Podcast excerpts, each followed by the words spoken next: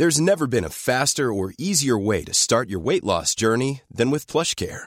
PlushCare accepts most insurance plans and gives you online access to board-certified physicians who can prescribe FDA-approved weight loss medications like Wigovi and Zepbound for those who qualify. Take charge of your health and speak with a board-certified physician about a weight loss plan that's right for you. Get started today at plushcare.com slash weight loss. That's plushcare.com slash weight loss. plushcare.com slash weight loss. Eu sou Mário Persona e essas são as respostas que eu dei aos que me perguntaram sobre a Bíblia.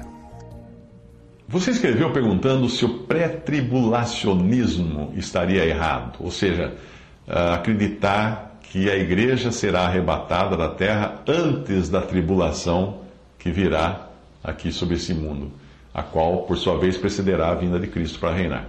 Bem, o autor do texto que você enviou, cujo nome eu desconheço, está equivocado ao dizer que o versículo de Apocalipse 3,10, abre aspas, o que ele diz, é reivindicado como texto de prova por muitos que acreditam em um arrebatamento pré-tribulação.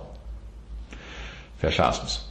O conhecimento de que a igreja não passará pela tribulação, mas será arrebatada antes, não está fundamentado em apenas um versículo, como Apocalipse 3,10, mas em um conjunto de evidências na palavra de Deus.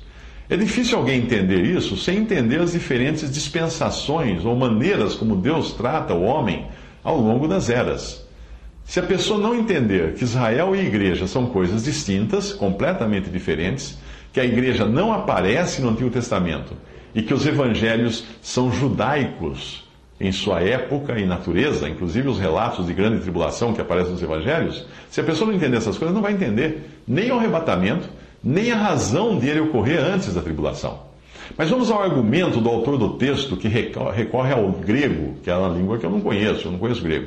Uh, e ele recorre em especial à palavra ek, ek, para provar que a igreja que a igreja passará sim pela tribulação. Vamos, vamos ver os argumentos dele.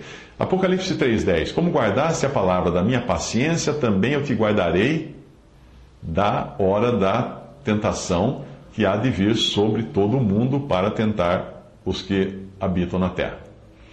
Segundo ele, guardar da hora da tentação não significa remover da hora da tentação, mas sim preservar a igreja dos sofrimentos conectados à tribulação enquanto estiver esta estiver inserida na tribulação. Ele apela para a palavra grega ek, que poderia significar tanto dentre como dentre o meio, alegando que para ser preservado dentre o meio é preciso primeiro estar no meio da tribulação.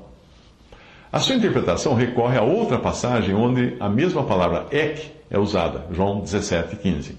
Não peço que os tires do ek, do mundo, mas que os livres, os livres do ek, do mal. Sim, realmente essa passagem está dizendo que o Senhor não rogava para que os seus discípulos fossem tirados dentre o meio do mundo, ou do atual sistema de coisa, que é o significado de mundo aqui eles, os cristãos, depois viveriam fisicamente, né, depois que o Senhor morresse e ressuscitasse, eh, os cristãos viveriam fisicamente inseridos nesse mundo sem fazerem parte dele. O autor do texto explica assim, abre aspas, significa claramente proteção na presença dentre o mal, não remoção da esfera do mal. Jesus estava para voltar ao Pai, mas sabia que tinha de deixar os seus discípulos no mundo, na presença do mal, até que a grande comissão estivesse completa. E Jesus orou para que os crentes fossem preservados do mal. Jesus usou em Apocalipse 3,10 a frase guardar dentre para opor-se à ideia de um arrebatamento. Ele inegavelmente tinha em vista uma proteção na presença do mal. Então, como poderia a mesma frase inverter completamente aquele sentido e significar um arrebatamento pré-tribulação?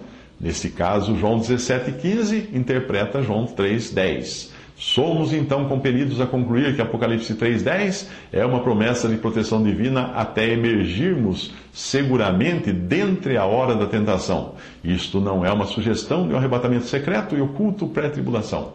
Nesse versículo, a palavra guardarei significa protegendo enquanto você emerge dentre o meio da tribulação. Fecha aspas. Bem, esta é a explicação do autor. Isso e tudo estaria muito bem se o versículo estivesse realmente, realmente dizendo: Eu te guardarei da tentação que há de vir sobre todo o mundo. Mas não é isso que o versículo diz. Ele diz: Eu te guardarei da hora da tentação que há de vir sobre todo o mundo.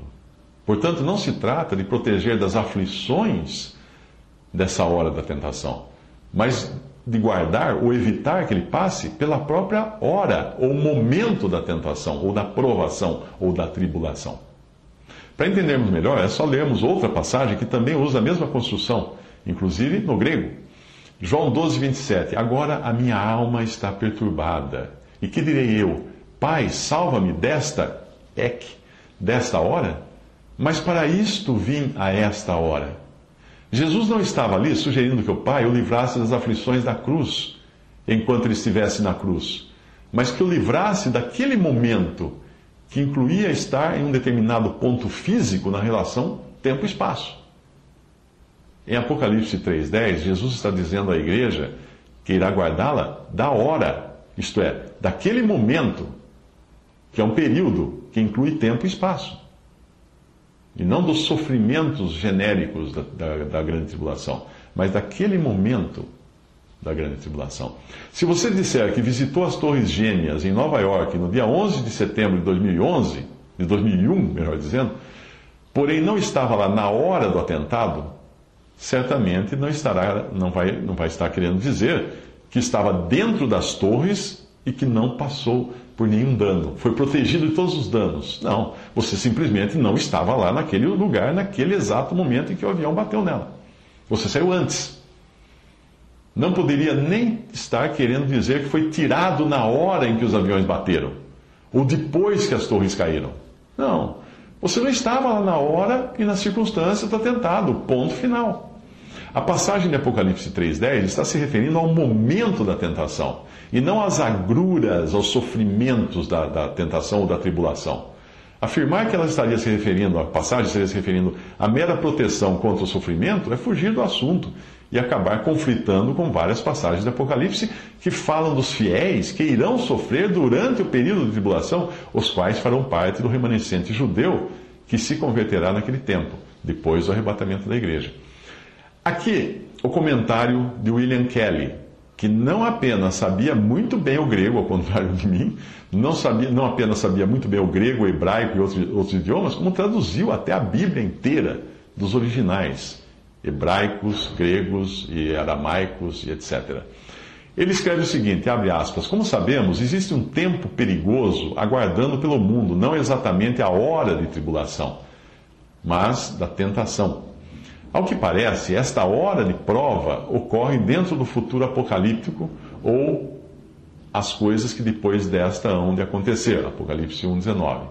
Não se trata meramente do tempo de horrores, quando Satanás em fúria é expulso das alturas e quando a besta impulsionada por ele se levanta com todo o seu poder perseguidor, mas trata-se sim de um período prévio de sofrimento e sedução. A hora da tentação é um termo mais amplo do que a grande tribulação de Apocalipse 7. E mais ainda, que a tribulação sem paralelo que está para cair sobre a terra de Israel, conforme Daniel 12, Mateus 24 e Marcos 13. Se assim for, quão rica e plena é a promessa. Como guardaste a palavra da minha paciência, também eu te guardarei da hora da tentação que há de vir sobre todo o mundo para tentar os que habitam na terra. Os homens tentam em vão escapar. A hora da tentação deve vir sobre todo o mundo habitável.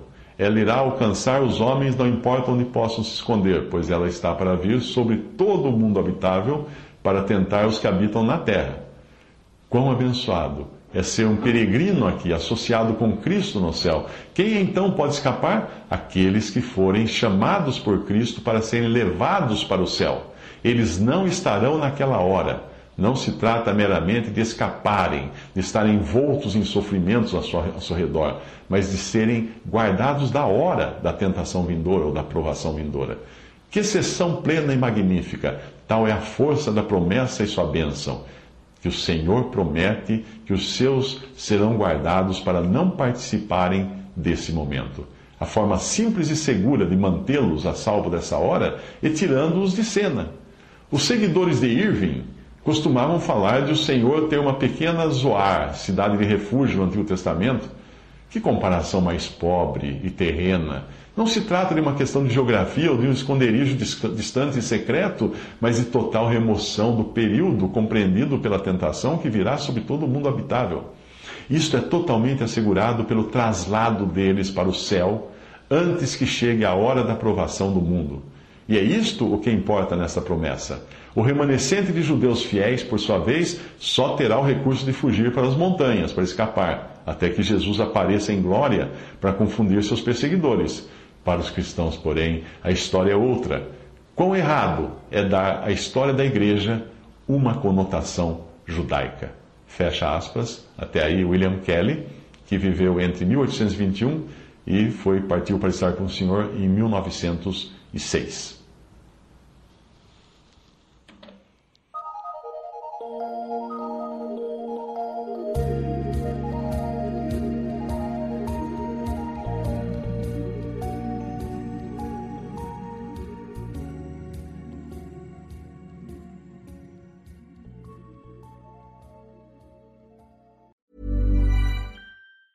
Planning for your next trip? Elevate your travel style with Quince. Quince has all the jet setting essentials you'll want for your next getaway, like European linen, premium luggage options, buttery soft Italian leather bags, and so much more. And is all priced at 50 to 80% less than similar brands. Plus, Quince only works with factories that use safe and ethical manufacturing practices. Pack your bags with high-quality essentials you'll be wearing for vacations to come with Quince. Go to quince.com slash pack for free shipping and 365-day returns.